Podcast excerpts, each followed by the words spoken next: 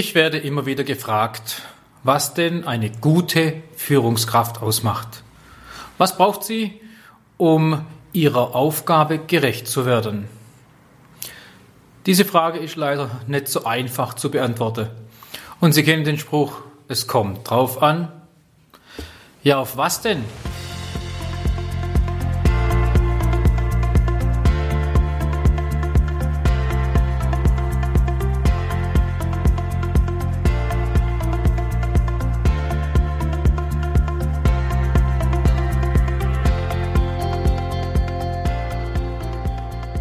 Was erwartet der Chef von dieser Stelle, von dieser Person, von dieser Position? Und da fängt das Problem ja schon mal an. Oft stellen sie fest, dass Führungskräfte das gar nicht so genau wissen. Ihr Chef hat das ihnen noch gar nicht richtig konkret formuliert. Und sie haben ihn ja auch nicht konkret gefragt. Das lässt die Frage aufkommen, hat denn der Chef überhaupt die richtige Erwartungshaltung?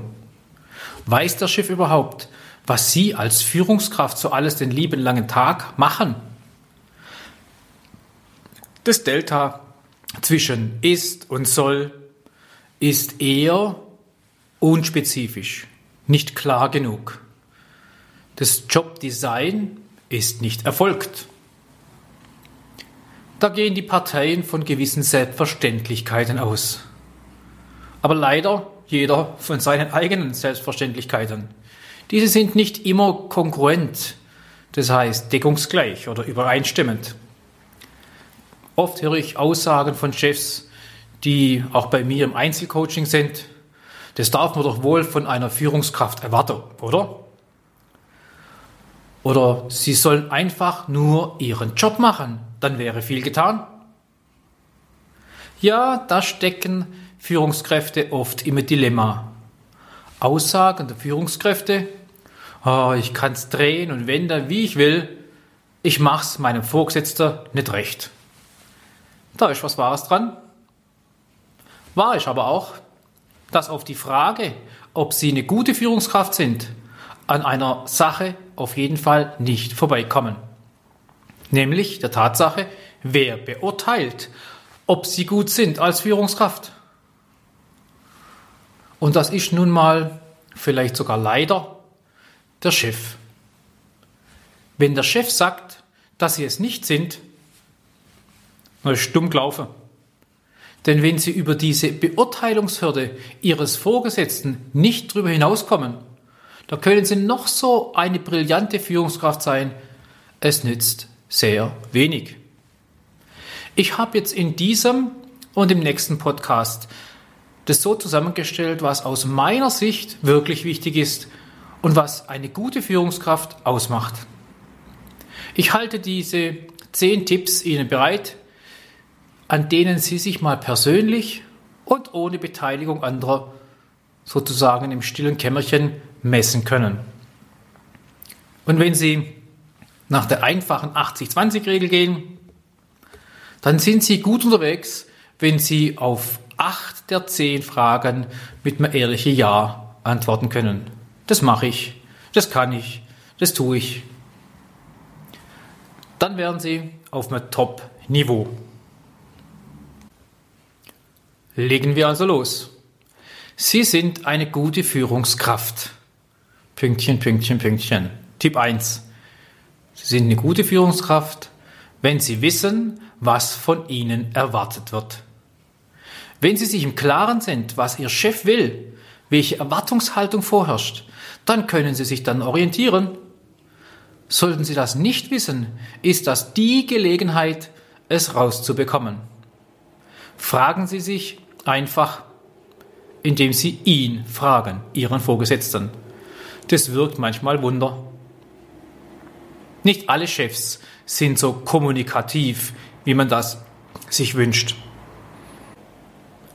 Aber wenn Sie ihn fragen, erhalten Sie in der Regel eine Antwort. Das ist, glaube ich, ein guter Einstieg, aber noch lange nicht ausreichend. Mein Tipp an Sie, bereiten Sie sich vor, machen Sie es sich schriftlich, was Sie meinen, was Ihre Rolle ist. Machen Sie eine kleine Jobbeschreibung, wenn Sie nicht schon eine haben, und gehen Sie die Punkte durch. Dieses Feedback gibt Ihnen die Gelegenheit, am gemeinsamen Verständnis zwischen Ihnen als Führungskraft und Ihrem Vorgesetzten, Ihrem Chef zu arbeiten. Ich glaube sogar, dass es ein kleiner Werbeblock für Sie ist, damit Ihr Vorgesetzter weiß, was Sie so alles machen. Bestenfalls ergibt sich sogar eine Korrektur, einen neuen Mindset. Damit schaffen Sie Klarheit, die Sie brauchen, um diese erste wichtige Hürde zu nehmen und Ihr Chef Sie im Nachgang als gute Führungskraft wahrnimmt, um diese erste Hürde zu nehmen.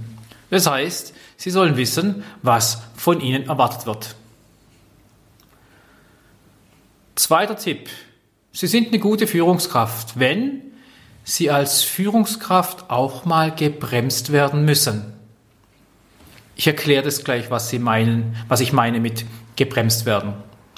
Hört sich nämlich erstmal komisch an, gell? Aber diese Aussage hat's in sich. Ich bin der Überzeugung, dass dies unheimlich wichtig ist. Ich drehe den Spieß mal um und sage, dass sie ihr Chef nie bremst. Was bedeutet das? Grundsätzlich wäre das ja ein gutes Zeichen. Vom Chef kommt kein Veto, er lässt alles laufen.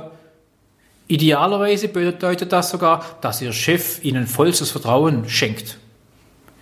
Die andere Seite der Medaille sieht aber völlig anders aus. Sie bleiben mit Ihrem Verhalten im entsprechenden Korridor. Sie äh, überschreiten Ihre Kompetenz nicht. Sie halten sich innerhalb dieser Grenzen auf. So scheint es. Faktisch wissen sie aber unter Umständen gar nicht, wo ihre Grenzen sind. Und genau die gilt es auszuloten. Wenn Ihr Chef Sie bremst, erkennen Sie sehr deutlich, wo diese Grenzen tatsächlich sind. Und wenn Sie dann noch auf Ballhöhe sind, argumentieren können, warum Sie so gehandelt, so entschieden haben, ist das der Moment, wo Sie Werbung in eigener Sache machen. Blöd, oder?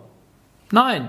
Sie führen, sie zeigen auf, dass sie im Unternehmensinteresse gehandelt haben. Sie beweisen Führungskompetenz, auch oder gerade weil sie den Mut besitzen, über ihr zugeteiltes Maß hinaus zu agieren. By the way, sollten Sie Ihren Rahmen nicht gekannt haben, spätestens jetzt kennen Sie ihn. Sie wissen, wie weit Sie gehen dürfen. Auch haben Sie dabei die Gelegenheit, dass Ihr Chef Ihnen zuhört. Er erlebt Sie sogar richtig live. Das schärft seine Beurteilungsfähigkeit über Sie. Und noch was zu diesem Tipp, auch mal gebremst zu werden. Wenn Sie aus Sicht des Vorgesetzten nie gebremst werden müssen, könnte der Verdacht aufkommen, dass Sie zu brav sind, Dienst nach Vorschrift machen, mehr nicht. Wenn Sie aber positiv in Erscheinung treten, proaktiv und sinnvoll Ihre Führungsarbeit machen, diese auch präsentieren können, merkt sich das Ihr Chef auch für die Zukunft. Also empfehlen Sie sich auch mal über diesen Weg gebremst zu werden, aber dosiert. Sie sind eine gute Führungskraft. Tipp 3 kommt, wenn Sie Ihre verschiedenen Rollen gut und bewusst wechseln können. Als moderne Führungskraft sind Sie Trainer, Berater, Coach und Vorgesetzter. Das sind sehr viele Hüte, die Sie aufsetzen können. Und welchen Hut Sie aufsetzen, hängt sehr stark vom Mitarbeitertyp und von seinem Reifegrad in seiner Funktion ab. Das hören Sie sich einfach mal im Podcast ja, Nummer 11 und Nummer 12 an, wenn es um das Stichwort Reifegrad des Mitarbeiter, Mitarbeiters geht. Dann wissen Sie, was ich mit dieser Aussage meine. Sie müssen ja nicht jedes Problem selber lösen. Sie nutzen die Fähigkeiten des jeweiligen Mitarbeiters. Sie nehmen sich Zeit, ein konkretes Problem gemeinsam zu identifizieren, nach möglichen Lösungsansätzen suchen Sie gemeinsam. Sie befähigen Ihre Mitarbeiter, um solche wiederkehrende Herausforderungen zukünftig selbst lösen zu können. Sie coachen ihn, führen ihn durch gezieltes Fragen hin zur Lösung, auch wenn Sie diese schon vorher kennen. Das gilt auch für Ihre ganze Abteilung. Je nach Mitarbeiterzahl leiten Sie die Teams, geben bei Bedarf Ihre wertvollen Erfahrungen preis, schaffen somit ein Klima, um das Team erfolgreich zu machen. Sie lernen dabei und wachsen weiter. Je mehr Ihre Mitarbeiter wissen, wie Sie ticken, wie Sie Prioritäten setzen, wie Sie entscheiden, umso mehr verinnerlicht Ihr Team das und kann bei zukünftigen Problemstellungen Entscheidungen genauso treffen, wie Sie das tun würden. Sie beraten Ihr Team, Sie coachen es und Sie trainieren mit ihnen. Dabei bedarf es auch mal einer klaren Ansage als Vorgesetzter, bei geringem Reifegrad. Da überzeugen Sie Ihr Team über die Notwendigkeit, geben wichtige Informationen, neue Informationen weiter, damit die Mitarbeiter in der Lage sind, das Warum hinter dem Was zu erkennen. Oder Sie lassen Ihr Team das Problem eigenständig lösen, in Klammer hoher Reifegrad. Sie geben ihnen das Gefühl, Verantwortung zu tragen. Manchmal reicht es schon, dass sie nur zuhören, dass sie verstehen lernen und dadurch Vertrauen aufbauen. Und wie Sie richtig und gut zuhören können, haben Sie in den letzten beiden Podcasts ausführlich gehört. Also Podcast Nummer 32 und 33 können Sie zum Thema Zuhören gerne nochmal anhören, wenn nicht schon erfolgt. Ich kann nur sagen, dieser Job als Führungskraft, der ist so geil. Das kann richtig viel Freude machen, zu sehen, wie Ihre Mitarbeiter oder Ihr ganzes Team sich weiterentwickelt. Und Sie machen sich im Vorfeld einfach nur Gedanken, welchen Hut setze ich auf? Bin ich der Macher? Bin ich der Berater? Bin ich der Coach oder der Trainer? Das ist eine Führungskunst, die zugegeben viel Erfahrung braucht und Sie können diese Erfahrungen sich zu eigen machen und selbst darin wachsen. Sie sind eine gute Führungskraft, wenn die Mitarbeiterführung für Sie keine massive Last darstellt. Gute Führungskräfte empfinden ihre Aufgabe, Mitarbeiter zu führen, nicht als Last, sondern als Lust. Das ist also kein lästiges Übel, sondern ein Teil Ihrer Kernaufgabe. Hierzu müssen Sie als Führungskraft spätestens dann lernen, Menschen zu mögen, in all ihren Facetten und Ausprägungen. Das ist eine innere Haltung, das ist eine Überzeugung, die Sie in sich tragen und es gehört zu Ihren persönlichen Werten. Sodass man sagen kann, mir ist es wert, mir Zeit für meine Mitarbeiter zu nehmen. Wenn Sie, also die Mitarbeiter, ein Problem haben, dann habe ich als Führungskraft es indirekt auch. Ich will damit nicht sagen, dass Sie sich alle Probleme der Mitarbeiterschaft zu eigen machen sollen. Aber wenn Sie die Bedürfnisse und Sorgen Ihrer Mitarbeiter nicht mal wahrnehmen, wie wollen Sie dann passend darauf reagieren? Zugegeben, Sie müssen auch nicht alle Probleme der Teammitglieder lösen. Aber alles, was Sie aktuell umtreibt, hat Auswirkungen auf die Leistung, auf das Klima, auf den Umgang miteinander. Da könnte diese Last der Mitarbeiterführung eine deutlich geringere sein als die Alltagsprobleme, die sonst so um Sie herum schwirren. Also schaffen Sie ein Umfeld, eine Umgebung, dass Ihnen die Mitarbeiter am Herzen liegen.